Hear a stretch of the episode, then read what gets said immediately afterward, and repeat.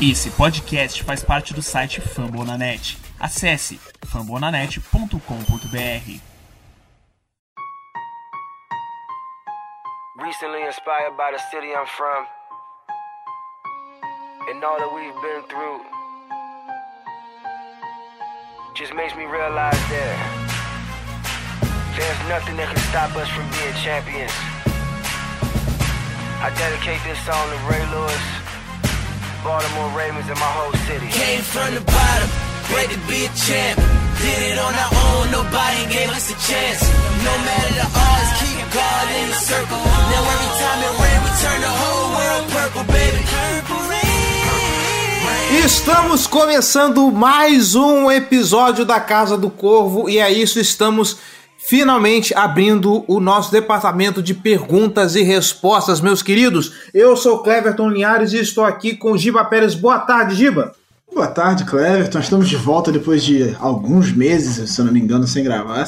Na, quase dois meses, né? A gente gravou depois do draft. E muito feliz de estar de volta.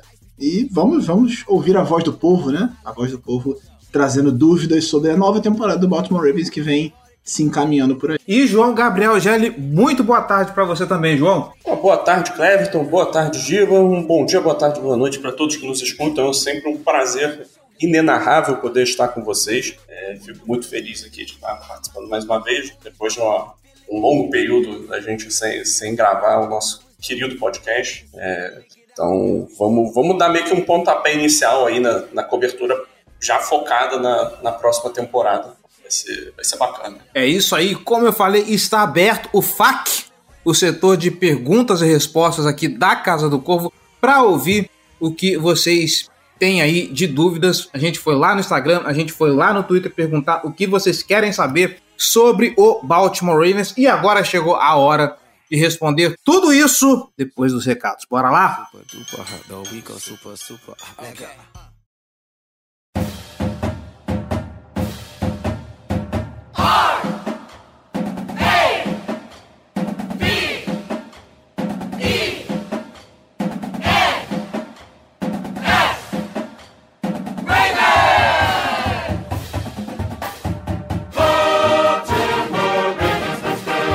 Recadinhos rápidos, galerinha. Olha só, você que está escutando a Casa do Corvo, está gostando, quer ajudar esse projeto a se manter no ar e torná-lo ainda maior, então nós te convidamos, vem ser torcedor de elite. apoia.se barra Casa do Corvo ou picpay.me barra Casa do Corvo. Com um real você já faz uma grande diferença para esse projeto dá uma olhada lá nas nossas categorias de apoio, dá uma olhada nas nossas recompensas e se você quiser, estiver se sentindo generoso, vem ser torcedor de elite porque nós temos muitas vantagens para você. Se você inclusive não tem cadastro no PicPay, fazendo o seu cadastro para apoiar a gente, usando o código que está na postagem desse episódio, você ganha 10 reais de volta, tá bom? Então, se você quiser ser apoiador ao Pro, o seu primeiro apoio pode sair de graça, tá bom?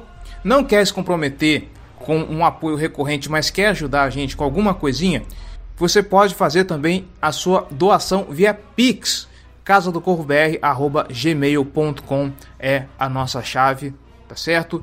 E se você não puder nos ajudar financeiramente, não tem problema.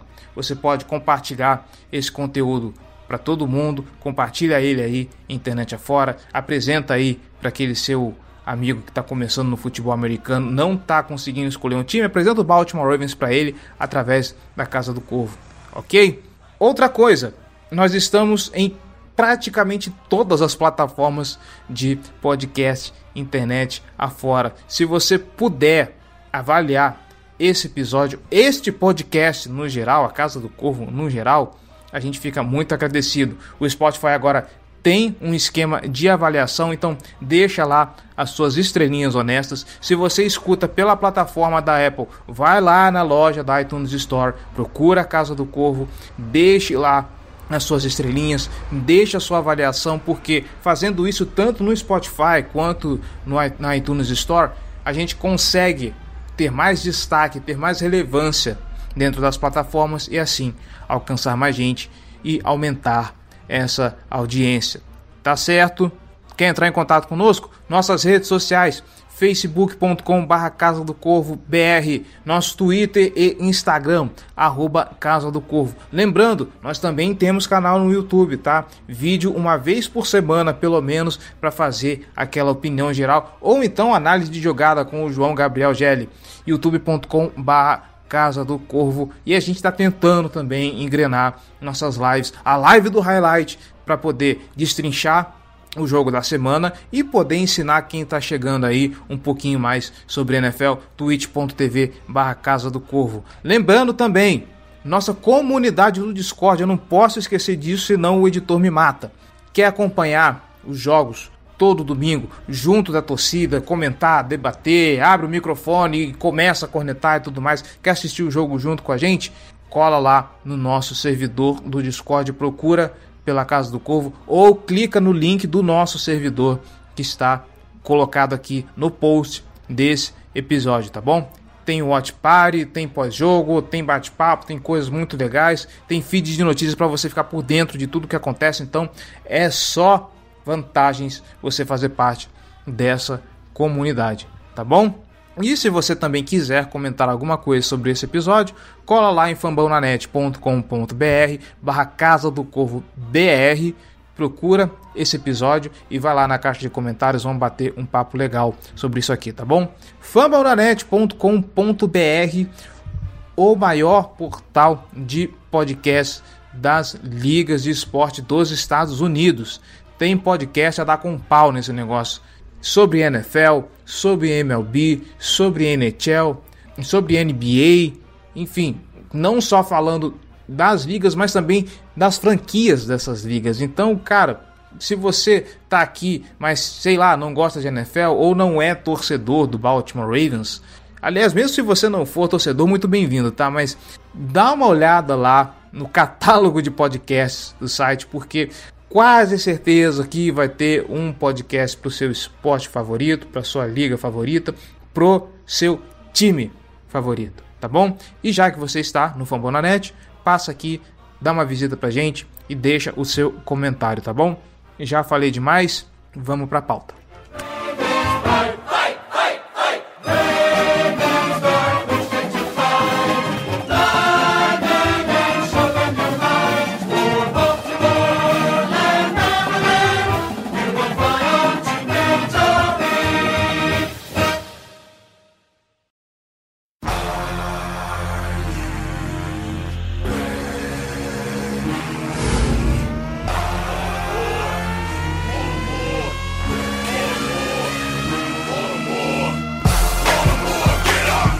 Isso aí, senhor Giba Pérez, senhor João Gabriel Gelli. Vamos começar pelas perguntas que nós fizemos lá no Instagram. Vamos dar prioridade primeiro.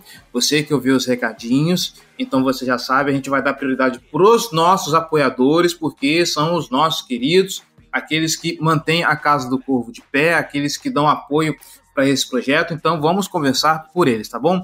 Inclusive, muito obrigado a todos vocês que foram lá, responderam a nossa caixa de comentários no Instagram foram lá no Twitter e deram lá um reply no, no, último tweet da Casa do Corvo. E se você quiser apoiar o nosso projeto, apoia.se barra Casa do Corvo ou picpay.me barra Casa do Corvo, tá bom? Links no post desse episódio. Começando pelo Thierry Álvares. Bora lá, Giba, quais são os sleepers do time? Quem aí tá pronto para acordar e poder contribuir para cacete com o Baltimore Ravens? Eu vou trazer um do ataque e um da defesa, que para mim são, são jogadores para ficar de olho, que talvez não se fale tanto neles e não, não, tem, não, não esteja jogando tanta atenção para a temporada, mas que para mim podem estourar esse ano. Eu vou botar o Justin Madabuik como o cara da defesa que pode estourar esse ano. Ele já tem certa expectativa, fala-se muito dele. Algumas listas ele apareceu como um jogador para para ficar de olho. Ele teve bons momentos já ao longo da carreira, mas sempre saindo como um jogador de rotação da linha defensiva. Esse ano eu acho que ele já chega como titular, até pela questão do Derek Wolf, né? A gente não sabe se ele vai ter condição de jogar, se ele vai jogar a temporada. Então eu imagino o Madabuki começando a temporada como titular e vejo ele tendo grande destaque, sendo uma, uma das boas peças dessa defesa. Tenho esperança de que ele consiga fazer isso. No ataque, eu vou colocar James Prochet. Muito se fala de Devin Duvernay, com a saída do Hollywood Brown, que o Duvernay deve ganhar essa vaga, mas eu acho que quem vai se firmar mesmo ali é o Prochet, eu gosto muito dele, acho um jogador seguro e que pode estourar, pode aproveitar essa, essa rotação maior que a gente deve ter no corpo de wide receiver sem o Hollywood Brown. O Batesman é o claro número um, mas dos outros há uma disputa e eu acho que o Prochet pode ganhar essa vaga aí. Eu vou só fazer um adendo antes do Gelli passar para as escolhas dele, porque eu quero pontuar exatamente o, o lance entre Duvernay e, e Prochet. O Duvernay, de uma forma ou de outra, a gente sabe que ele tem ali alguma coisa em termos atléticos para contribuir. Não à toa, ele hoje é o retornador do Baltimore Ravens e, discutivelmente, aí a gente pode falar sobre depois, um dos melhores retornadores que a NFL tem hoje em dia. Então a gente já sabe que é um cara ágil, que é um cara veloz, que é um cara que tem ali uma certa capacidade de, de quebrar tecos. Então a gente já sabe que se colocar ele como wide receiver, ele vai ter alguma utilidade. O Prochet a gente tem visto pouco. Então eu concordo contigo, Giba, que talvez seja o ano do James Prochet se firmar nesse ataque do Baltimore Ravens. Óbvio, eu estou falando o que eu estou falando a respeito do Duvernay. Vamos ver se como se fazendo recepções, se as mãos dele são confiáveis como a gente espera, mas eu acho que realmente o Prochet ali tem um pouco mais para poder se provar nesse ataque. Jelly? Baseado no meu histórico de aposta em wide receivers, né? Então a gente pode contar que a temporada do Prochet vai ser um horror. É, então, o Giba roubou os dois melhores candidatos na minha visão, então se eu, se eu quero dar destaque para algum outro jogador, eu falaria do Brandon Stephens, pensando em jogadores que não são é, de alto impacto, não são vistos como titulares inquestionáveis, eu colocaria ele como um jogador que eu acho que merece alguma atenção, porque ele chegou, e isso é algo que a gente já falou algumas vezes aqui, é um cara que chegou cru na NFL, ele é, não, não tinha experiência jogando como safety, basicamente. Ele tinha experiência jogando como cornerback por pouco tempo, que antes ele era running back na universidade. É, e nisso ele foi meio que jogado na fogueira durante o período dele na temporada de calor, né, no ano passado, para substituir o, a, o Deshaun Elliott quando ele tinha se machucado. E, cara, eu acho que, considerando todo o cenário, todas as lesões, inclusive no grupo de, de cornerbacks, eu acho que ele fez um bom trabalho é, pensando que ele era um calouro cru. É, então, assim, eu acho que, que ele está numa trajetória ascendente, eu acho que ele tem potencial para entregar ainda mais como uma escolha de terceira rodada e virar um jogador sólido é, dessa secundária. acho interessante também a gente acompanhar como que ele vai ser utilizado, porque ele é mais uma daquelas peças que a gente fala que a gente tem na secundária que são super versáteis em termos de posicionamento, alinhamento, ele pode fazer qualquer função ali, né, no fim das contas. Então, é mais um, mais um jogador que o, que o Mike McDonald pode pegar e mudar a, a função dele snap a snap quando ele quiser usar. Então, eu acho que vai ser interessante acompanhar é, essa trajetória, o segundo ano dele na NFL. É, o Brandon Stephens, eu acho que ele é muito vítima do, da, da expectativa versus desespero, porque uh, eu não sei porque as pessoas têm aquela percepção de que o reserva, quando ele entra, ele vai entrar e tentar manter o mesmo nível de, do, dos titulares. E obviamente isso não vai acontecer. Eu acho que a gente entrou com que o cornerback 8 na, na temporada 2021 e claramente o, o Brandon Stephens é um calouro que migrou de posição, não, não é um cara pronto, nunca foi um cara pronto para atuar na posição em que ele atuou. Então, assim, dentro das circunstâncias, eu acho que vale a pena mesmo a torcida ter um pouquinho de calma, um pouquinho de paciência. Vamos ver o que vira Brandon Stephens no Baltimore Ravens antes da gente falar de meu Deus, como esse cara é ruim. Não, e tem o fator de que ele vai voltar à posição em que ele entre aspas, muitas aspas, né? Porque foram só dois anos, tá mais acostumado, né? Porque na última temporada ele ficava meio que alternando entre safety e cornerback. E na minha opinião, para um cara que tá tentando se adaptar a uma nova posição, é o pior cenário possível, porque ele nem consegue desenvolver na posição que ele já estava mais acostumado e nem consegue aprender a nova posição. Muito por conta das circunstâncias de lesão, que a gente cita aqui sempre desde a última temporada. Então eu acho que ele voltando e ficando como cornerback, ele tende a, jogar melhor, mais rápido. E eu tenho esperança de que ele vai ser o slot, né? Acho que a principal expectativa é essa, de que ele vai jogar bem no slot. E deve ter um pouco menos de espaço, pelo menos no começo da temporada, com a chegada do Fuller. Eu imagino que em situações de slot vá o Humphrey para dentro entre Fuller e, e Marcus Peters de outside, mas eu imagino que a tendência é que ele vai brigar por snaps ali em vários setores. E essa versatilidade é importante. É, assim, eu espero que ele vá ser usado também como safety em algumas jogadas. Eu vejo ele, é, o McDonald, desperdiçando essa possibilidade. Jamais jamais desperdiçará. Uh, seguindo em frente aqui na nossa lista, o Tiaguinho, e eu vou citar essa pergunta porque eu acho que a gente precisa jogar uma pá de cal de uma vez nesse assunto, tá? Uh, qual o plano B caso Lamar realmente testar o mercado e ir embora? Gente, not gonna happen, tá? Uh, eu não sei por que, que as pessoas pensaram isso. existe aí um burburinho da imprensa quando o jogador demora a renovar o contrato e tudo mais ainda mais a questão do Lamar Jackson, e as pessoas colocam o Greg Roman na equação de que o time está inconformado com a permanência do Greg Roman, e pipipi, e popopó. Mas já ficou claro que o Lamar Jackson gosta do Baltimore Ravens, ele quer ficar no Baltimore Ravens. Uh, já houve declarações dele e do De Costa falando que é só uma questão de tempo, que o Lamar precisa pensar. Existem vários fatores, como por exemplo o dinheiro garantido que o Lamar vai receber e tudo mais, mas calma, gente, calma tá? Lamar, por enquanto, é jogador do Baltimore Ravens. Ah, e se ele for embora? Not gonna happen. Não tem possibilidade neste momento, a não ser que caia uma hecatombe em cima de Baltimore pro Lamar Jackson ir embora, tá bom? Comentário, Gélio. Oh, desculpa, Giba, você falar alguma coisa, eu te cortei. Não, deixa, deixa já, deixa já.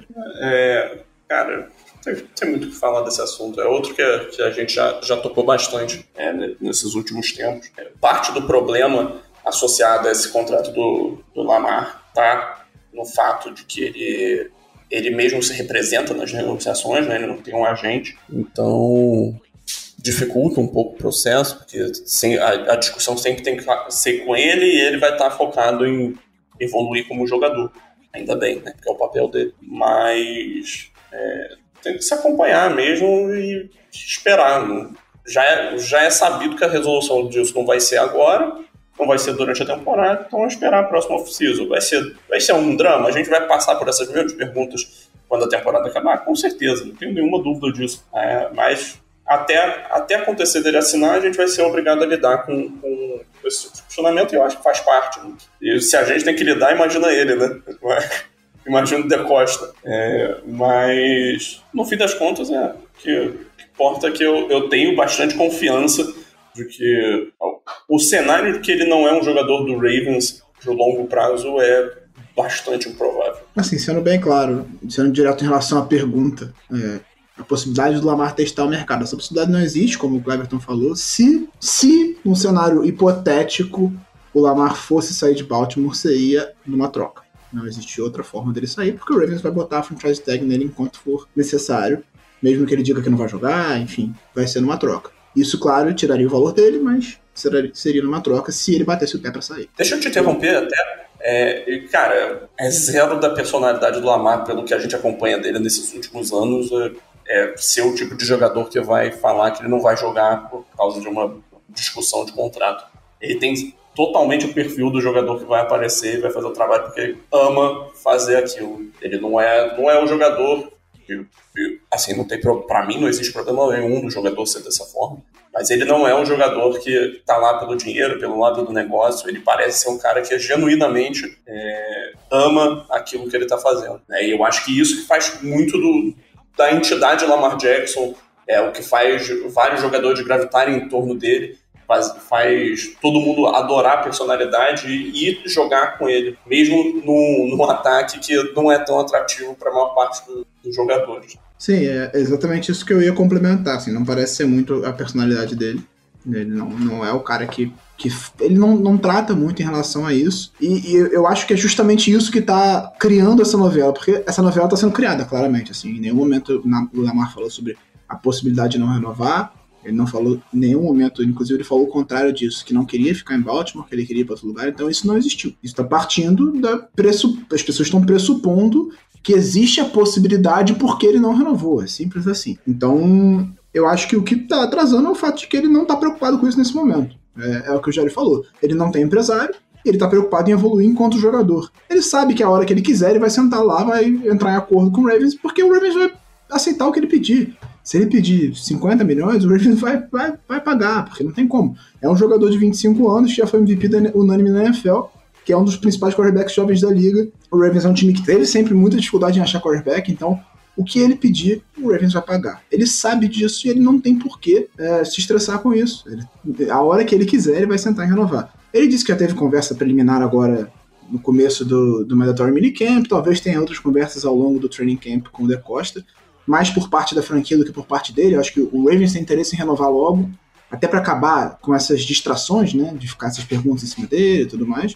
Mas eu acho que pro Lamar é tranquilo, ele não tá preocupado com isso. Eu acho que o time também não tá estressado com isso. Assim, todos os jogadores que foram perguntados em relação à situação dizem que o Lamar é, lidar muito bem com ela, que tá tudo certo. Todo mundo. Acho que o Humphrey já até falou que sabe que o Lamar vai continuar e tudo mais. Então eu acho que é uma novela muito mais criada para ter discussão durante a off-season do que propriamente alguma coisa construída em cima de um fato. Não existe um fato que leve a crer que o Lamar não vai ficar em Baltimore tirando a não renovação que ainda não aconteceu. E sendo que a não renovação não é um fato, ela é só um período ali. Então eu acho que é muito mais uma coisa em busca de audiência, de movimentar a liga, do que propriamente dito uma novela em si. Então eu acho que ele é o único jogador da, da categoria dele, do patamar dele, na idade, na faixa dele, que não renovou o contrato ainda e que existe alguma discussão em cima disso. Por exemplo, o Baker Mayfield não renovou, mas o Baker já virou um problema em Cleveland e não é um jogador do mesmo patamar que o Lamar. Do draft dele, o único que aliás, tem esse notícia inclusive, uh, é, aliás, notícia inclusive, o, Cle o Cleveland Brown já falou que se der problema com o Deshaun Watson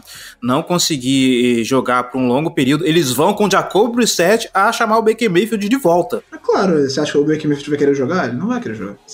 Depois do que o Cleveland fez com ele, se ele entrasse em campo, ele seria louco. Então, então assim, voltando. O Lamar é um jogador de um patamar que chama atenção, que gera interesse, interesse das pessoas, que tem essa mídia em cima dele, até por conta de tudo que ele gera em, em termos de jogo, de, de, beleza de jogo e de discussão em relação ao jogo. Então, o fato de ele não ter renovado faz com que se crie essa novela em cima dele. Mas, não, novamente, não existe nada, não tem um fato marcando, ó, tem uma coisa aqui. Não. Por enquanto, não tem nada. Só o, a, é a não notícia, no caso. Tá certo. Uh, a gente vai para a pergunta do Luiz Renato eu acho que a pergunta dele vai matar pelo menos umas três ou quatro, talvez cinco perguntas que nós recebemos, porque afinal de contas é um assunto que o, o pessoal tá realmente muito interessado em saber. Uh, ele pergunta aqui: será que é mesmo necessário mais um, um, wide receiver? Um, e aí a gente já responde a pergunta do Felipe Severo, já responde um pouco a pergunta do, do, do, Wagner Wilson e mais algumas coisas. Eu acho que vale a pena a gente pegar esse momento e destrinchar o cenário de wide receiver no Baltimore Ravens. Eu já deixo aqui claro. O elenco que tem hoje é o elenco que vai para setembro. Eu não consigo ver o Baltimore se movimentando para chamar um outro wide receiver. Ah, mas precisa de um veterano. Na minha humilde opinião, se com David Duvernay e James Prochet, que estão aí no time desde 2020, já estão há três anos jogando, esse time ainda precisar de um veterano, com o nosso wide receiver um, mostrando o que já mostrou na temporada passada, sei lá, eu acho desnecessário, tá? Vai lá, Giba, suas impressões. É, assim, para começar, o wide receiver 1 um é só um, né? E no caso é o Bateman. Então, isso para mim já, já é uma questão. Vai ser o Bateman. Ele é o cara, ele é uma escolha de primeira rodada. Ele é, é a aposta da franquia e ele mostrou é, talento, técnica, capacidade para que a franquia acredite nele como uma aposta nesse sentido. E sim, do que a gente viu de histórico dele na universidade, no high school, ele não é um cara que tem histórico de lesões, apesar de ter se machucado no training camp ano passado. Então, nada leva, nada gera desconfiança em relação ao Bateman. Todo mundo acredita que ele vai se desenvolver e virar um grande wide receiver pelo que ele mostrou até aqui. Obviamente, isso é uma aposta. Então, quando falo em aposta, é isso. Então, para mim, ele é o wide receiver 1. Poderia se trazer um outro wide receiver com mais experiência por conta da falta de experiência do grupo? Acho que até seria uma opção interessante, mas eu não vejo o Ravens fazendo isso. Por, até por conta das opções que tem no mercado. O Odell Beckham machucou no Super Bowl, por exemplo, tá sem time ainda. Não, não deve voltar no começo da temporada, então se o Ravens for fazer. Se o Ravens entender que tem um problema ali, ele pode investir nisso depois. Enfim, não, não, não acho que vai acontecer. Não acho que seja necessário realmente. Eu imagino o Ravens fazendo um ataque é, mal comparando, mais parecido com aquele aquele New England Patriots que tinha Rob Gronkowski, Aaron Hernandez, que usava muitos tight e tinha um bom wide receiver para complementar, que era o, o Wes Welker na, na época no, no, Patriots. Não estou comparando os QBs nem o estilo de jogo, estou dizendo assim, em termos de formações, né, com formações pesadas, usando os dois, dois ends recebedores, por isso que veio o Likely, por isso que veio o Kohler, na minha opinião. Eu acho que com essas peças o Ravens pode tentar emular um pouco do que o Patriots fez naquele ano de 2011 principalmente. E, e o Bateman vai ser esse cara. E aí você tem dois, você tem dois, três jogadores jovens, promissores para desenvolver ali no, no, no Prochet, no Duvernay, o próprio Tyron Wallace, que teve uma recepção na temporada passada, que era visto como um dos sleepers do, do, draft, quase não teve espaço, porque era um grupo de fato profundo na época. Então, eu acho que, que o Ravens vai começar a temporada assim. E aí, se, se as coisas derem errado, se precisar fazer algum movimento aqui outro ali, talvez exista uma troca, talvez alguma coisa para ajudar o grupo se, se depois do training camp do começo da temporada o Ravens entender que a aposta deu errado. Mas, na minha opinião, a temporada vai começar assim, do jeito que tá. É, eu diria que é, o, grupo de wide receivers desse momento só vai mudar se surgir alguma oportunidade sem precedentes, né? algo que seja irrecusável para melhorar o, o, grupo. Mas eu duvido também que o, que o Deporte é, esteja 100% satisfeito com esse grupo. Eu acho, eu acho, tá, pessoalmente, que esse grupo precisa de uma, precisava de uma opção veterana, sim. Eu acho que é o maior defeito da construção desse elenco, é, assim, em termos de talento disponível, é a falta de um segundo wide receiver, que, na minha opinião, tanto o Prochet quanto o Duvernay são caras que se encaixam melhor no slot, são, não são alvos que você tem preferencialmente em campo na sua formação de três, três wide receivers no pacote 11. Então, é, sim, eu, eu tenho bastante confiança no salto de qualidade do Bateman, tenho certeza que ele vai ser um, um grande jogador nessa temporada. Assim, falo, falo isso com uma tranquilidade grande, é, ainda mais tendo o Lamar como quarterback. Eu acho que o Duvernay e o Prochet são jogadores que têm potencial para serem bom, bons contribuidores, né? mas não vejo é, um teto para nenhum deles ser um wide receiver que faça a diferença. Então, o que eu enxergo é que parte dessa ausência de um wide receiver 2 é, talvez seja um wide receiver um pouco mais físico, é um cara, um recebedor que é chamado recebedor de posse, né, um cara que faz rotas mais focadas em conquistar primeiros descidos, que é um pouco do, Mar, do, papel do Mark Andrews, mas eu acho que um pouco dessa, dessa produção de, de, em termos de recepção vai ser preenchida pelo grupo de tight Se a gente pega só um grupo de, de wide receivers para avaliar ele é, exclusivamente, eu acho que é um grupo fraco, porque é um grupo que não se provou ainda, mas eu acho também que é um grupo que tem potencial para se provar. Ele vai ter o espaço, vai ter a chance de mostrar é, né, todos os jogadores vão ter a, a oportunidade de mostrar é, que valeram o investimento que o Deportivo fez no draft né, nesses últimos anos. Então, para mim, a, a, abordagem com, com, esse setor do, do time é esperar para ver. Não, não vou sofrer por antecipação, porque eu, eu acho que a gente tem um excelente talento jovem no Bateman. E a gente tem um recebedor de altíssimo nível no Mark já, então não é como se ficasse sem nenhuma opção para receber um passe mas é, o resto do complemento desse grupo de recebedores ainda tem um caminho aí para se consolidar na NFL.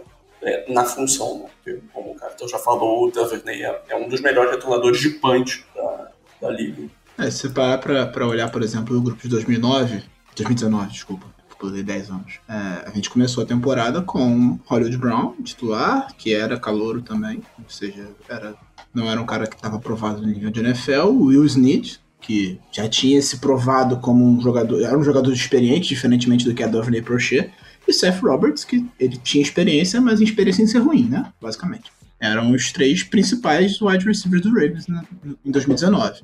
Funcionou aquele ataque, obviamente não era um, um, ataque mega aéreo, e também não acho que, que seja o ataque a ser o, o objetivo do Ravens em termos de desenvolvimento. Eu acho que voltar aquilo lá faz com que as, os times estejam preparados para anular o Ravens. Eu acho que tem que trazer de volta algumas coisas do que foram, foi, foram feitas em 2019 e, claro, complementar com coisas novas para que o, o Ravens seja um time mais imprevisível. Mas eu imagino que o objetivo é fazer alguma coisa parecida, e aí, se você parar pensar no trio de wide receivers titular, eu considero esse grupo mais inexperiente desse ano, mas com um teto muito maior. E eu imagino que o Ravens enxergue dessa mesma forma.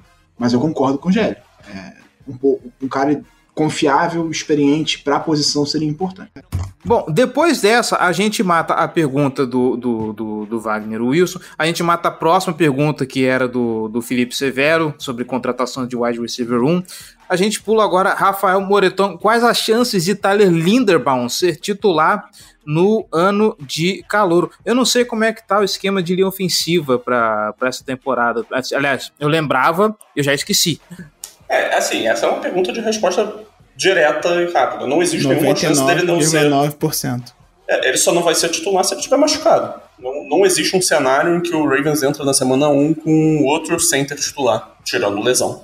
O Linderbaum foi, foi draftado na primeira rodada para ser o, o titular, para ser o pilar que, que é, ancora essa linha ofensiva é, pelos próximos cinco anos, pelo menos. Então, é, é, é esse é o ciclo que começa a partir da semana 1 da temporada de 2022. Eu diria que a única posição que está em disputa é a de left guard, né? que aí tem uma galera que pode ser considerada na briga.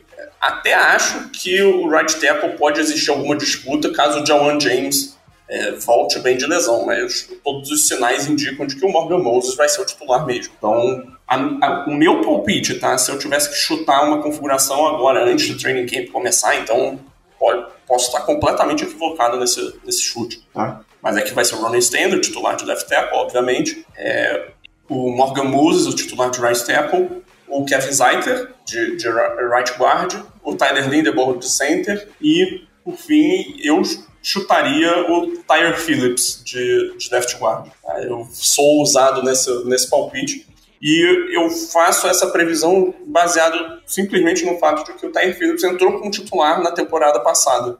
É, fato, e... O fato de que o Harbaugh ama ele misteriosamente, sem ninguém saber porquê. E aí, ele. É, tem isso, mas tem. Aí, o meu palpite é totalmente baseado nisso, tá? Ele foi o titular em 2021, na semana 1, e ele só não continuou naquela posição porque o, o Ronnie Stanley se machucou, ele teve que ser improvisado, ele se machucou, e aí, nisso, a, a, a linha ofensiva virou uma bagunça é, durante, durante o campeonato. Então, é, eu, eu chutaria o Tyler, Tyler Phillips como titular de, de, left guard, mas essa não é a pergunta. A pergunta é se o Tyler Linderbaum tem chance de ser titular. A resposta é com certeza, ele vai ser o titular. É, a questão é que o Tyler Phillips depois estava saudável e não, não voltou de left guard, né? É, ficou o o Mecari de right tackle, o Villanueva de left tackle, e ele ficou no banco pro Cleveland na reta final da, da temporada, né? É, mas eu diria que ali foi porque ele era a opção de reserva de, dos tackles. Sim, sim, faz, faz sentido, faz sentido.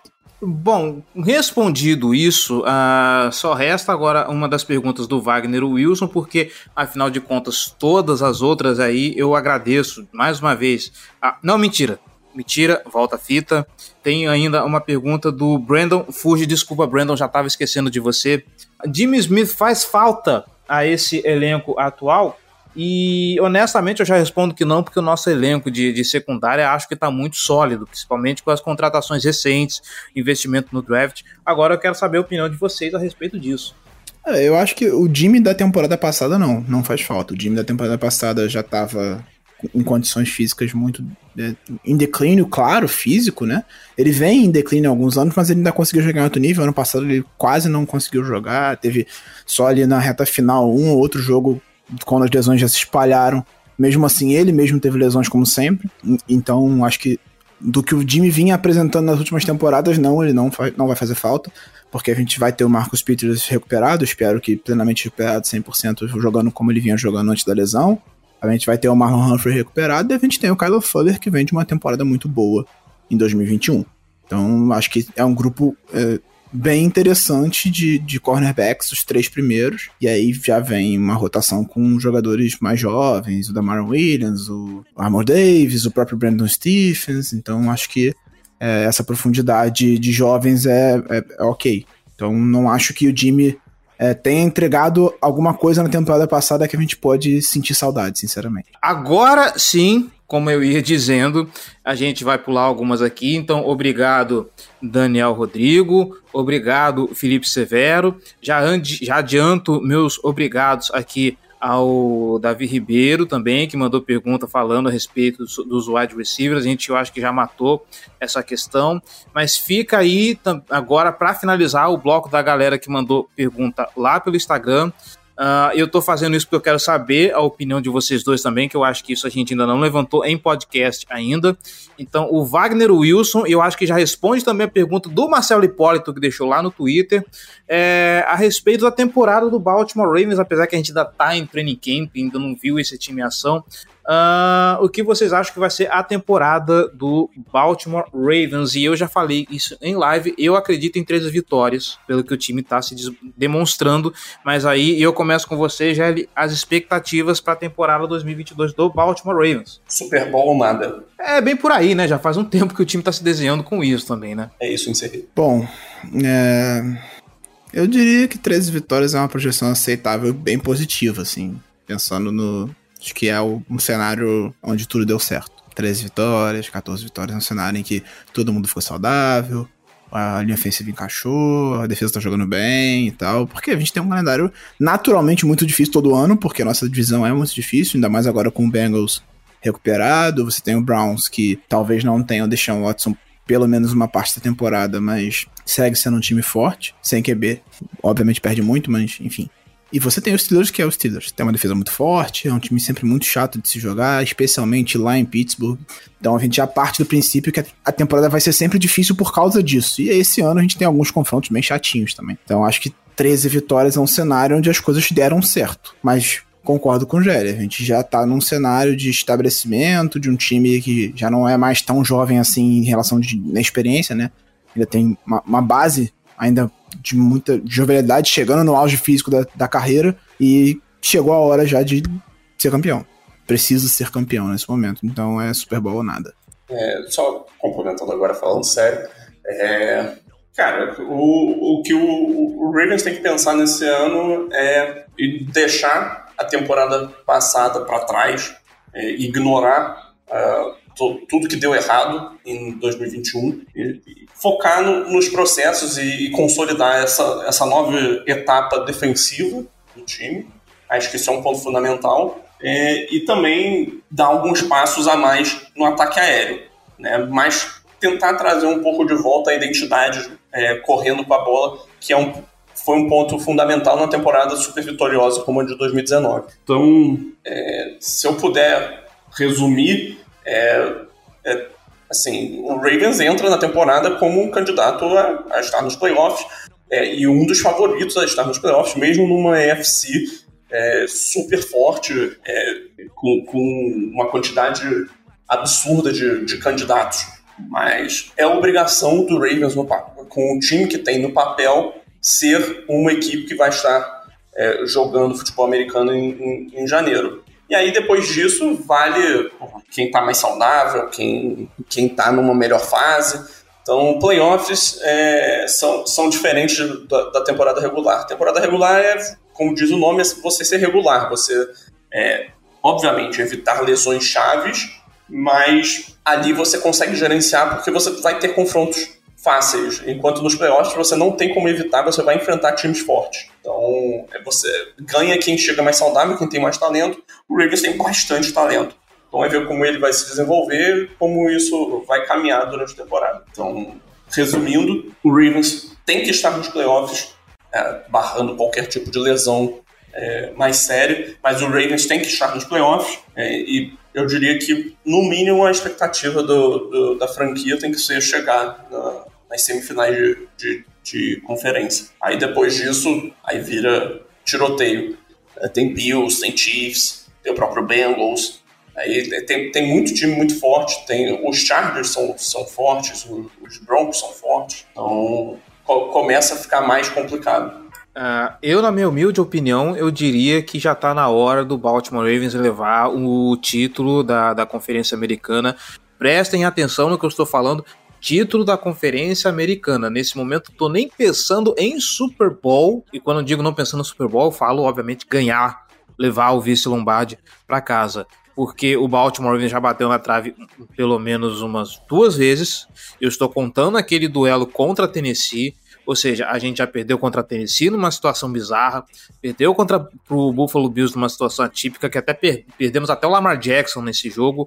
Uh, já está na hora do Baltimore Ravens chegar lá e se colocar como Super Bowl contender e levar esse caneco, pelo menos, da AFC. Se vai ter chance para bater o campeão da NFC, aí já são outros 500, é outro bicho é outra coisa, mas eu acho que um título da AFC já passou da hora do Baltimore Ravens ter um em mãos com esse elenco que tá baseado aí. No, certo? Baseado no que a gente vê de cenário da liga e do histórico do Lamar, eu acho que o mais difícil é ganhar a AFC do que ganhar o Super Bowl. É, isso aí. Porque aquilo, o Super Bowl é um jogo só, né?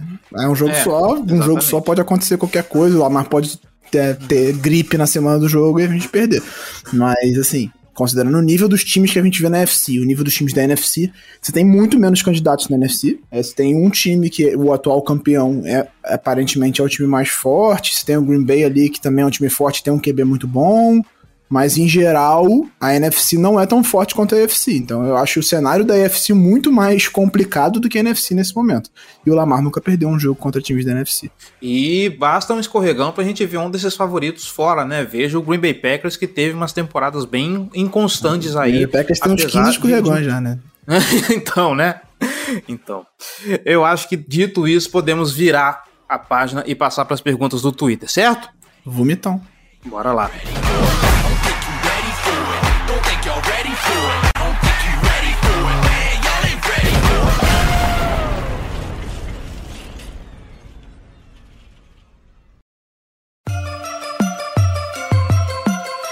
And purple, black and purple, black and purple, black and purple.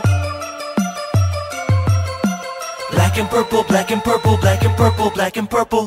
É, antes da gente virar pro Twitter, como sempre, eu esquecendo perguntas, né? E faltou aqui a pergunta do Giba Pérez perguntando se ele vai estar na bancada do podcast essa semana. Eu acho que tá, né, Giba? Há controvérsias.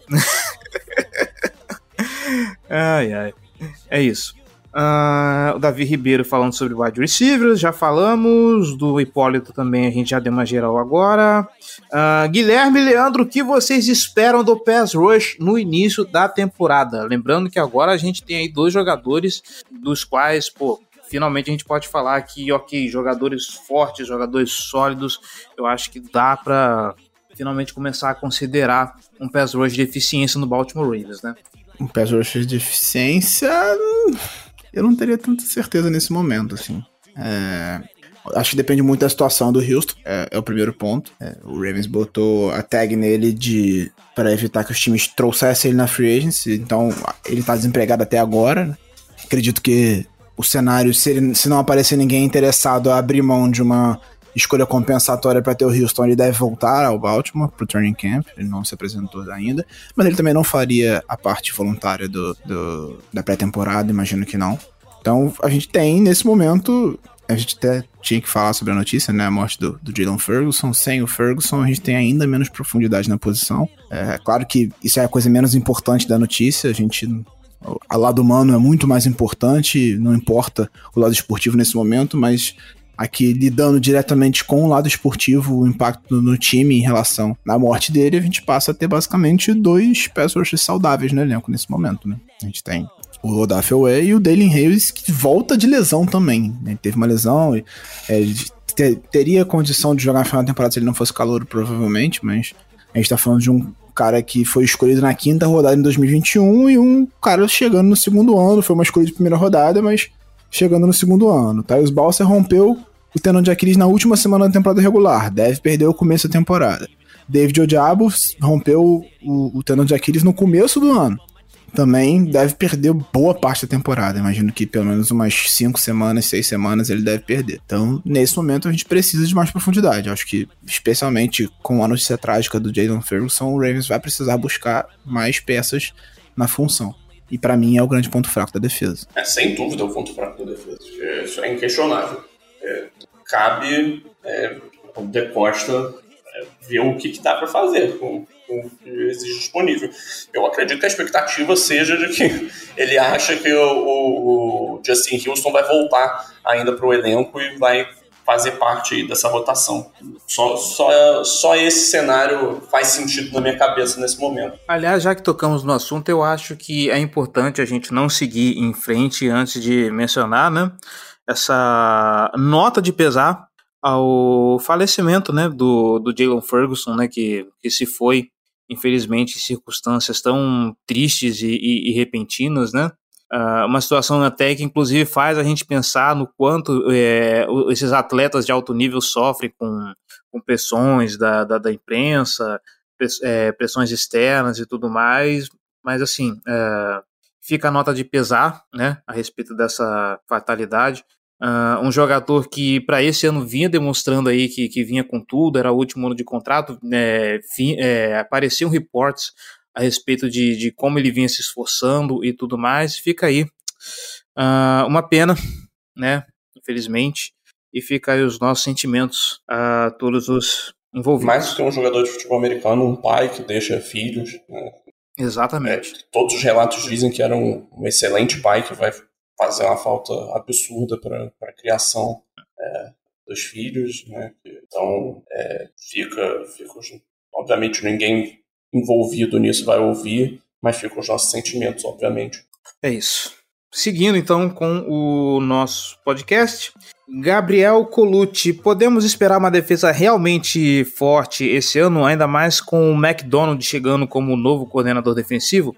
acreditamos que o Brandon, e aí eu não sei se ele está falando do Williams ou do Stephens, possa apresentar uma melhora, visto que ano passado seus números não foram tão expressivos. Uh, bom, apesar da gente ter visto o histórico do Mike McDonald em Michigan, ele chegar para o Baltimore Ravens, mesmo sendo um território conhecido, vai ser um primeiro trabalho dele como coordenador defensivo numa liga profissional.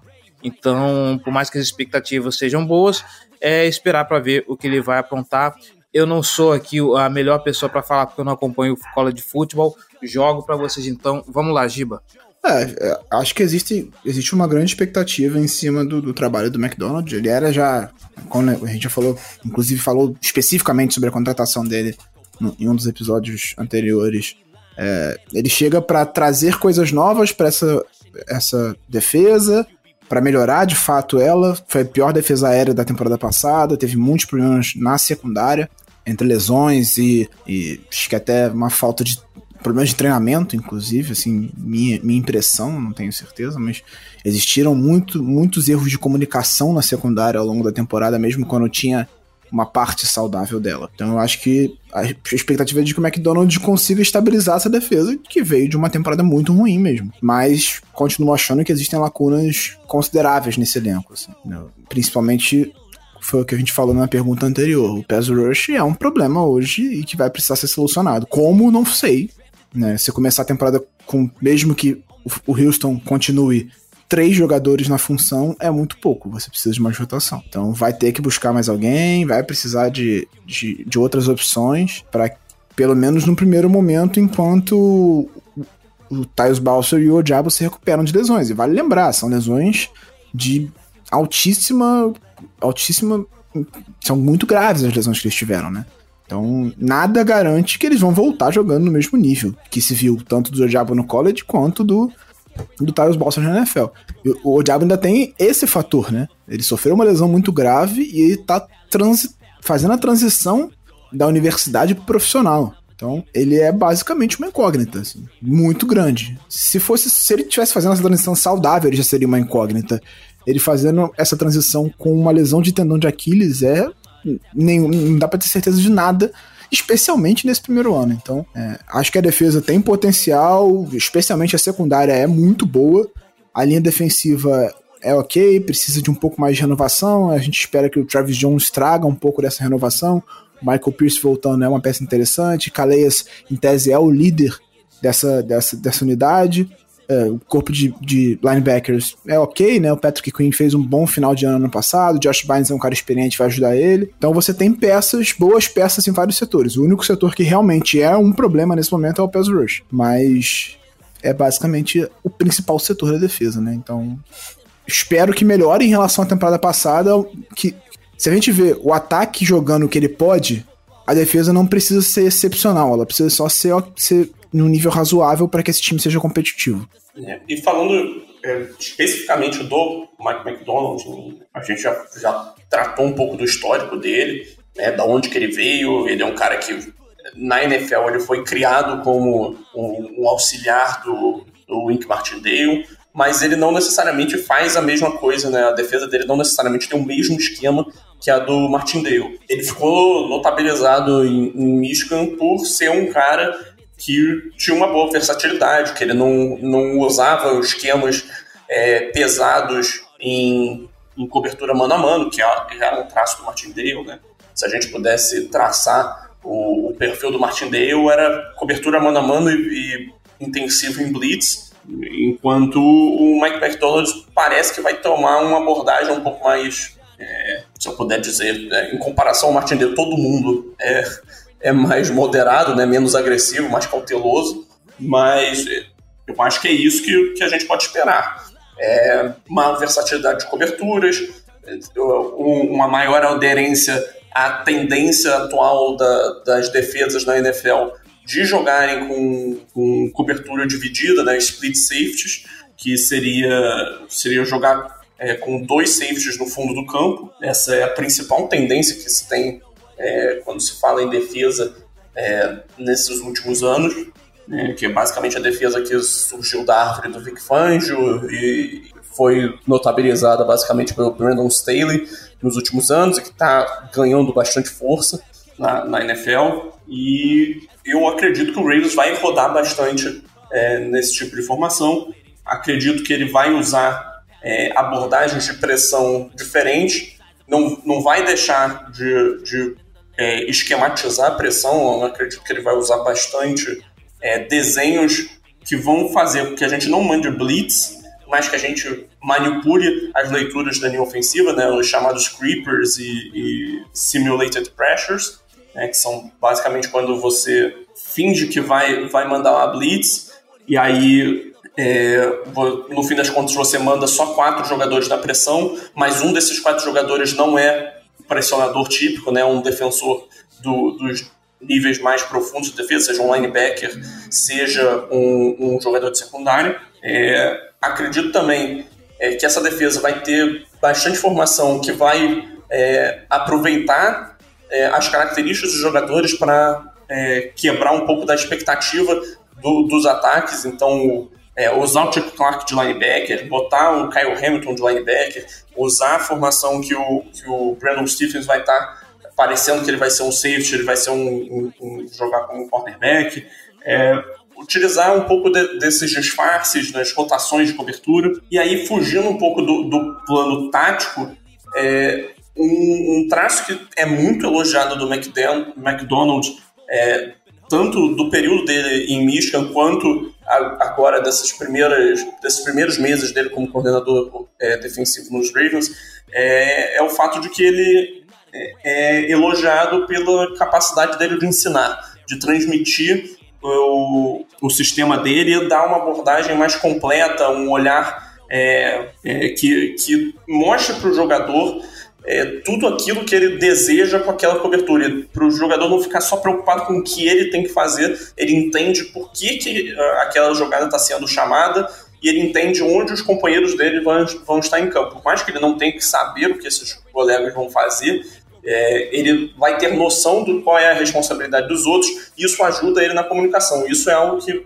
é, é um dos possíveis é, fatores que podiam levar a falhas de comunicação. Então, assim, por mais que talvez no começo existam essas falhas de comunicação, porque, um, temos peças novas, dois, é um sistema novo, é, a tendência é que seja um sistema que, é, pelo, pela forma como ele é ensinado pelas nomenclaturas que que o McDonald's costuma usar, né, de acordo com, com, com a série de declarações que, que já foram é, liberadas, é, tudo isso indica que é um sistema que é um pouco mais amigável, embora ele exija que o jogador entenda mais além do que, que é a responsabilidade dele, ele faz com que o jogador entenda melhor o que, que os, os jogadores ao, ao seu, retorno, ao seu entorno é, têm que fazer. Então, isso pode minimizar né, as falhas de comunicação, pode maximizar a comunicação durante a jogada e até improvisos, né? Às vezes existem é, jogadas em que o jogador é responsável por acompanhar um, um, um, recebedor até um certo ponto, e aí a partir desse ponto é outro jogador que passa a ser responsabilidade, né, em cobertura de zona, se passar o seu, o seu, o seu jogador. Isso é um momento que você precisa de comunicação dentro do campo. É, é essa parte de, de, de ensinar do, do McDonald's pode ajudar bastante nesse sentido. É, o próprio Humphrey falou exatamente isso que o Jerry falou. O Humphrey comentou isso na coletiva. Acho que foi a primeira coletiva dele do, do Mandatory Minicamp, ou ainda no, nos treinos voluntários.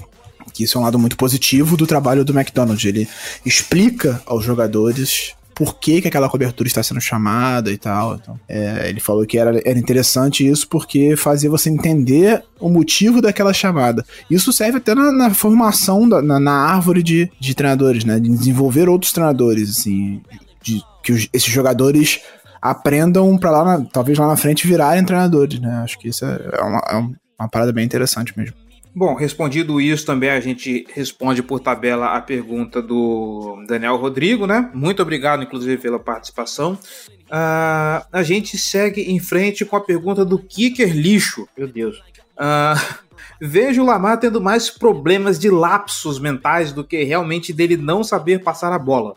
Seria isso uma falta de arremessar mais experiência ou falta mesmo mecânica ou ele se afoba e não arruma a técnica direito sob pressão?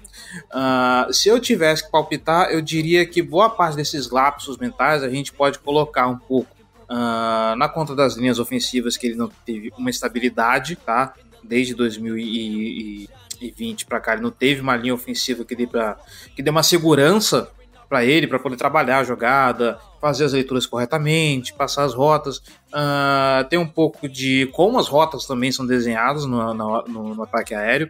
Uh, já vista que o Greg Roman nunca foi bom nisso, não à toa tiveram que trazer dois auxiliares para poder ajudar nele. Isso e aí sobra, obviamente, a parte do lapso, mas eu acho que aí já é algo inerente da evolução dele, é algo que vai ser trabalhado uh, conforme o, o, passar dos anos. Agora, eu não acho que seja assim, algo tão absurdo dele. Ah, não, o Lamar dá, dá uns 5 minutos de tela azul dele, ele faz, ele sai fazendo loucuras à torta direita.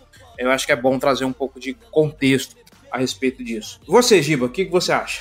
Eu acho que a questão da pressão é, é um fato. É, a gente teve problemas de linha ofensiva nas últimas duas temporadas e foi justamente em que o desempenho dele caiu. Desde que o Ronnie Stanley machucou, basicamente, o desempenho do Lamar piorou bastante. E acho que isso, isso é um fato. E o Lamar não é um grande passador sob pressão. Isso também eu acho que é o grande problema. Quando a pressão chega, ele começa. E é isso tudo é, é um efeito cascata, né? Ele, ele, começa. Se a linha ofensiva não tá funcionando, ele começa a sofrer pressão com mais frequência, ele começa a ficar. É aquela questão do reloginho na cabeça do QB, né? Ele tá. Ele começa a se antecipar, ele começa a forçar algumas jogadas, ele começa. Tudo por conta da falta de segurança naquela proteção que tá ao redor dele. E eu acho que o Lamar não é um. Existe uma diferença no tempo que o Lamar ganha pro tempo, por exemplo, que o Joe Burrow ganhou. O Joe Burrow ele consegue navegar muito tempo dentro do pocket e ganhar tempo pra, e ganhar. comprar tempo pros recebedores dele, né? O Lamar ele tem a, a, entre aspas, bola de segurança dele, que são as pernas dele. Então, a maior parte das vezes em que ele escapa do pocket, ele vai pra corrida, porque o check down do Lamar é ele mesmo correndo. E muitas vezes ele não sofre contato nessas corridas, então não tem tanto problema assim em relação à parte física dele. Então eu acho que vem muito disso, de, dele correr é, muito bem e isso acabar virando o escape para ele, ele precisa passar menos. Então isso deixa de inflar os números dele em termos de é, precisão de passe, porque como ele passa menos e, ele, e essas bolas de check down que aumentariam essa porcentagem ele não, não usa muito, acaba que esse número não é inflado também. E acho que a pressão é o principal fator, na minha opinião. O Lamar não lidar bem com pressão e, e a linha ofensiva nos últimos anos tem sido terrível em dar tempo a ele para navegar e para fazer as leituras dele. E aí vem os erros do próprio Lamar, né? A gente já falou aqui ao longo das últimas temporadas várias vezes de às vezes travar muito na primeira leitura, às vezes forçar bolas onde não, não deveria forçar, onde não tem nada, ele tenta aquela bola milagrosa, a, a, o Hero Ball, né? Que é exatamente isso. É exatamente isso. Ele, ele, se eu tivesse que qualificar a questão mental do Lamar em termos de lapsos, é o fato de que muitas vezes ele, ele joga tentando ser o herói. Quando a situação não está indo conforme o esperado, ele está sofrendo muita pressão, ele começa a segurar a bola, tentar resolver sozinho, é, quando muitas vezes ele poderia encontrar algumas jogadas que são mais simples né, e tentar fazer o ataque avançar aos poucos. Né. Talvez seja essa a principal característica que, que ele tem que melhorar é, nesse quesito. Além de alguns trabalhos técnicos, eu acho que ele precisa fazer. E, e essa questão dos trabalhos técnicos, eu acho que foi até um fator que levou ele a não a não ir para a parte voluntária do, do da off-season, né? Acho que, obviamente, ele poderia fazer esses trabalhos técnicos dentro do CT? Poderia. Mas ele entendeu que seria mais positivo ele ficar com o treinador dele, trabalhando nessa parte técnica. E ele não, não briga por vaga, ele conhece 80% do playbook, como o próprio Greg Roman falou, ele tem pouquíssimas coisas para pegar e ele pode fazer tudo isso no training camp. Ele já tem uma química com o Bateman, eles vão trabalhar ao longo da off-season agora juntos. E, enfim, ele conhece todos os recebedores dele, basicamente, tirando o Likely e o Collar, ele conhecia todos os recebedores que estavam no training camp. Ao longo desse. Training camp não, da, na, na parte voluntária dessa off-season. Tirando, obviamente, os caras que vieram não draftados, etc. Então, acho que esse foi um dos fatores que levou ele a não aparecer nessa parte voluntária. Foi ele quis trabalhar a parte técnica dele em separado com o treinador dele. E, assim, fisicamente, claramente, ele teve uma mudança. Ele tava bem mais forte, assim. Você via notável no vídeo que ele tava forte. Então, ele trabalhou a parte física, deve ter trabalhado bastante a parte técnica. A gente espera que exista uma evolução. É, a parte, a força, né, a musculatura, o ganho de massa que ele teve, é, vai, vai se perder ao longo da temporada. Isso é tradicional do Lamar. É, ele começa sempre, ele sempre termina a temporada com menos massa muscular do que ele começou por causa das corridas mas espero que ele tenha trabalhado bastante a parte técnica para que faça uma ótima temporada. Não, ma massa muscular para correr bastante, ele adquiriu inclusive nos lugares apropriados para poder correr, né? É o, é o, o, o Hulk é o bundástico, ele é o quê? é, como é que é aquele meme lá? Personalidade, né? O, o Gabigol já é silicone. É. Ai, meu Deus do céu. O, o, você ia falar alguma coisa? Eu queria só complementar, é, do ponto de vista técnico, é, esse é bem rápido. Do ponto de vista técnico, eu acho que o, o maior ponto que o, o, Lamar tem que olhar é a questão da base dele. Muitas vezes ele, ele é um pouco errático na hora de, de estabelecer essa base. É, ou, ele, ou ele monta ela é, aberta demais ou estreita demais, e isso prejudica um pouco da, da, profundidade, faz os passes flutuarem, prejudica um pouco o torque que ele gera, então faz, faz com que o, é, ele tem que compensar tudo usando só o braço para colocar é, os lançamentos nas janelas. Né? Então isso vale especialmente para jogadas em que a cobertura está mais, mais firme. É, mas assim, e aí tem a questão de antecipação, né? Mas antecipação é algo que é bem chato de adquirir. Não é, não é um, um acerto simples, né? porque envolve muito do, do como o jogador enxerga é, o jogo. Então, não é algo que, que muda de uma hora para outra. Mas, no geral, é, é, é, isso aí mesmo. O Giba já ficou bem, já para falar. Eu vou dar um chapéu na lista aqui, porque já que o Giba mencionou uh, o lance de, de, jogadores não draftados, eu vou dar um chapéu então para o fim da lista e trazer a pergunta do Ravens Flock BR. Não, não é o pessoal do Baltimore Ravens Brasil, mas fica aí um abraço para eles, para o perfil Ravens Flock BR também. Obrigado pela participação. E aí eu jogo essa peteca para você, Gélia, sobre qual dos jogadores não draftados podem fazer parte do elenco final. E eu complemento se é que vai ter algum jogador não draftado que fará parte desse elenco. Né? Uh, a temporada passada a gente teve uma expectativa do, do, do Ardarius Washington, ele participou muito pouco, não sei nem se está no time ainda. Então não sei se para esse ano vai ter algum jogador não draftado que vai ser aproveitado. Cara, assim, o Ravens tem essa, essa esse histórico, né, de manter bastante jogadores não draftados, eles têm um bom volume de, de não draftados no elenco atual, mas eu não reconheço o nome de nenhum jogador não draftado é, como no, no elenco atual como né, não draftado nesse último, nesse último draft, é, que pareça relevante e que tenha espaço para conseguir uma vaga.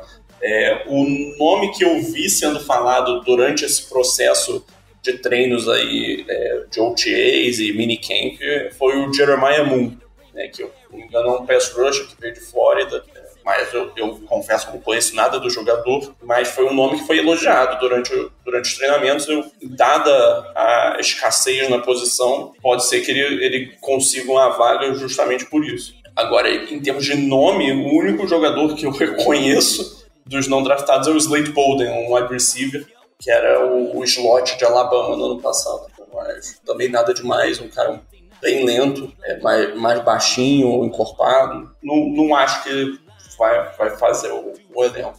Cara, eu acho que com o tamanho da nossa classe de calouros dificulta demais, assim, pra entrar algum não draftado. A gente tem aquela sequência ainda, né? Eu acho que são, lá, 15 anos em que o Ravens sempre pega um não draftado, mas olhando pra uma classe de 11 jogadores, a gente achava que o Ravens nem faria todas as escolhas, né? Queria trocar para escolhas de, de outras temporadas por causa disso.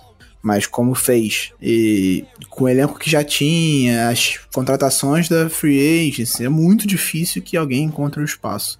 Eu vi, o, o, o Jerry citou o Jeremiah Moon, ele tá listado no, no Our Lads, que é onde eu sempre olho o depth chart do Ravens, como middle linebacker. Tem o Diego Fagot, que chegou depois, inclusive, né, que vem, que é de Army e também é middle linebacker, mas também recebeu alguns elogios, mas não sei se vai ficar. Existem algumas posições em que a gente imagina que, que existe a chance, por exemplo, pass rusher, que a gente tem problemas e não tem ninguém firmado e a gente precisa de profundidade. Talvez algum dos caras que, que, que participaram do, da off-season consigam essa vaga por causa disso, mas fora isso, assim, o wide receiver, por exemplo, também que foi citado, não, acho mais fácil ficar o Jalen Moore e o, o Benjamin Victor, que já tem, já conhecem o playbook, já estão há anos no, no Ravens, do que propriamente ficar algum dos, dos calouros não draftados, assim. Então, eu acho que talvez esse ano essa sequência vá pro, pro espaço. É, então, porque, e aí dando uma pontuação, né? Normalmente, todo ano, sempre se vê um ou outro ali que a imprensa dá um pouco mais de, de alarde e tudo mais, de pô, fica de olho nesse cara aí, que esse cara talvez possa fazer o elenco por isso, isso, aquilo. Eu citei o exemplo aqui do Ardarius Washington, que muito se falou dele na, na- depois do processo de draft e tudo mais. Sempre a imprensa dá uma pincelada ali em um outro cara. E talvez por conta justamente disso que você falou, Giba, do volume de jogadores draftados nesse ano, ah, eu não vejo ninguém que a imprensa tenha dado entre os não draftados uma atenção assim especial. De, poxa, fica de olho nesse que talvez, pelo menos não no nível de outros jogadores anos atrás, né? Eu, pelo menos, eu não reparei se teve algum, principalmente desses que vocês citaram, se teve algum destaque mais, com mais carinho por parte da, da imprensa dos Estados Unidos. Ah, Em, então- geral, em geral, acontece muito durante o training camp, né? Assim, acho que. É porque é, é bem o que o, o Humphrey falou essas semanas, assim, ser, ser bom com short e camiseta é fácil, né? Quando entra o pad é que a parada muda. Aí a pressão aumenta mesmo. E pra gente finalizar, então, a pergunta do, do Wellington Rock. E de novo, gente, as perguntas que não entraram aqui foi porque a gente já respondeu no meio do programa, tá bom? Então, muito obrigado a todos que participaram. A gente sentiu que vocês continuem participando, tá bom? Mas para finalizar, Wellington Rock. Eu espero que seu nome seja um Wellington mesmo, tá? Comenta lá no Twitter depois que o programa sair. Quais as suas principais apostas do elenco do Ravens para Comeback Player of the Year? Opções não faltam, já que lesão a gente teve em abundância na temporada passada. Obviamente, quem larga na frente nesse título aí dentro do Baltimore Ravens, eu imagino que sejam os running backs, porque foi o, o setor que de início já foi o que mais sofreu, né? Nós perdemos logo de cara de Key Dobbs e, e, e Gus Edwards. Provavelmente esses caras com o padrão de jogo que eles têm dentro do time são os caras que vão mais contribuir nesse retorno. Eu não sei se vocês aí têm também em mente ah, algum outro nome de grande destaque que poderia, poxa, esse cara perdeu aí a temporada, vai voltar com tudo para 2022. Ronnie Stanley. Marlon Humphrey. É, o Ronnie Stanley também Marcus foi. Peters. Marcos A opção não falta, tá ligado? O que não falta é a gente lesionado voltando pro time. Então, se você quiser, Né? a gente fica listando que todo mundo tem uma semana aí pra listar. Lamar Jackson. É, mas o Lamar perdeu quatro jogos, ele é considerado comeback player of the year. Eu Acho que tal- talvez por não ter tido um O desempenho tão Humphrey, bom. o Humphrey não perdeu tão, tanto mais. É, não, então, eu, eu, eu- eu falei o Peters depois menos, por causa disso. E o Humphrey perdeu menos. Eu falei o Peters depois até por causa disso, mas É, então, e os running backs foi o quê? No, no- na pré-temporada? os dois foram no training camp. todos os três foram É, no training Training camp. camp, é. Assim, com todo, com Quem todo que respeito. selecionou naquele jogo? Quem que selecionou naquele jogo contra o Washington Foi Commanders? o J.K. Dobbins. E aí no, no, no dia seguinte, foi o, aquele foi o último jogo da pré-temporada. No dia seguinte ao jogo, Sim. machucou o Gus Edwards e o Justice Hill no mesmo dia. Não, não, foi o Marcus Peters e o, e o Gus Edwards. Não, o, o, o Hill também. Eu tô, eu falando só não running os três backs. no mesmo dia. No mesmo Não. dia foi o Marcus Peters e Eu o. também, eu também acho que o, é, eu também acho que o e Rio não foi no mesmo dia, não. O Rio foi depois. foi depois. Mas Não, ainda na pré-temporada. Pode ter sido antes, depois não foi, porque ele já não tava treinando naquele dia, isso eu tenho certeza. Ah, que seja. Ah. É, Foda-se o Justice Hill também. Quem se importa? Gratuito. Quem se importa? Inclusive, inclusive uma briga do, por vaga no elenco, né? Mike Davis, Justice Hill e Tyler Baddy. Nossa, que beleza. Como é que é, ô, Gelli? Não podemos deixar de perder. Lá em casa só se fala em outra coisa. O, o, meni- o menino lá da última temporada nem tá listado no, no elenco, né? O Nate McCrary? Não, o outro. Não sei que outro. Que eu esqueci o o nome. Tyson O Williams, Tyson. Williams. Ele foi Então. cortado, pô. Coitado. Ele, ele Começou a tinha temporada recebido como a, a tender lá de. Não lembro agora qual era a dele. E aí rescindiram. Tá com moral, coitado. Ele, foi pra- ele já foi pra algum outro time, eu só não lembro agora qual era agora. Ó, Vamos descobrir Falcons, agora. talvez. É, mas, assim, Sé- Sério que você tá pesquisando isso Óbvio, mesmo? Fiquei curioso. Indianapolis Colts. é um jornalista, né? Que maravilha. Que, que, que aquisição de, que aquisição de Indianapolis Colts, hein? Parabéns. Ah, É mas o no faro Colts, jornalístico de Gilberto Pérez. No Colts ele vai ser reserva do reserva.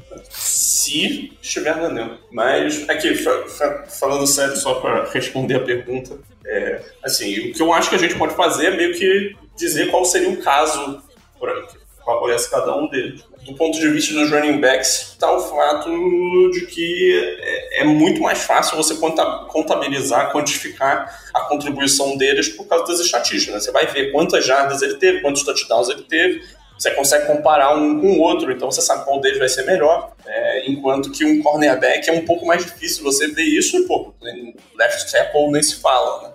Não, não existe estatística é, que, que descreva o desempenho deles.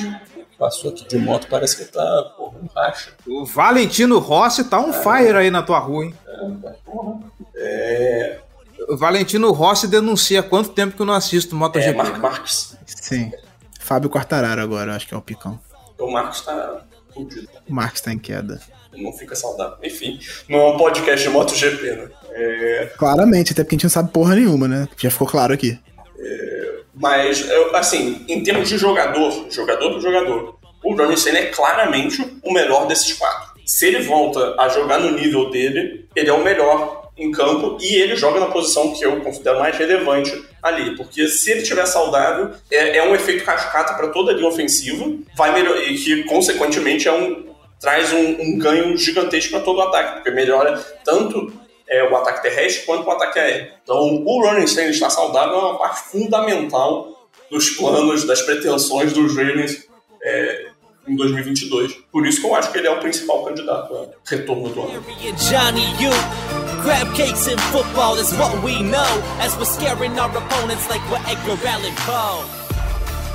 Yeah, you know what it is.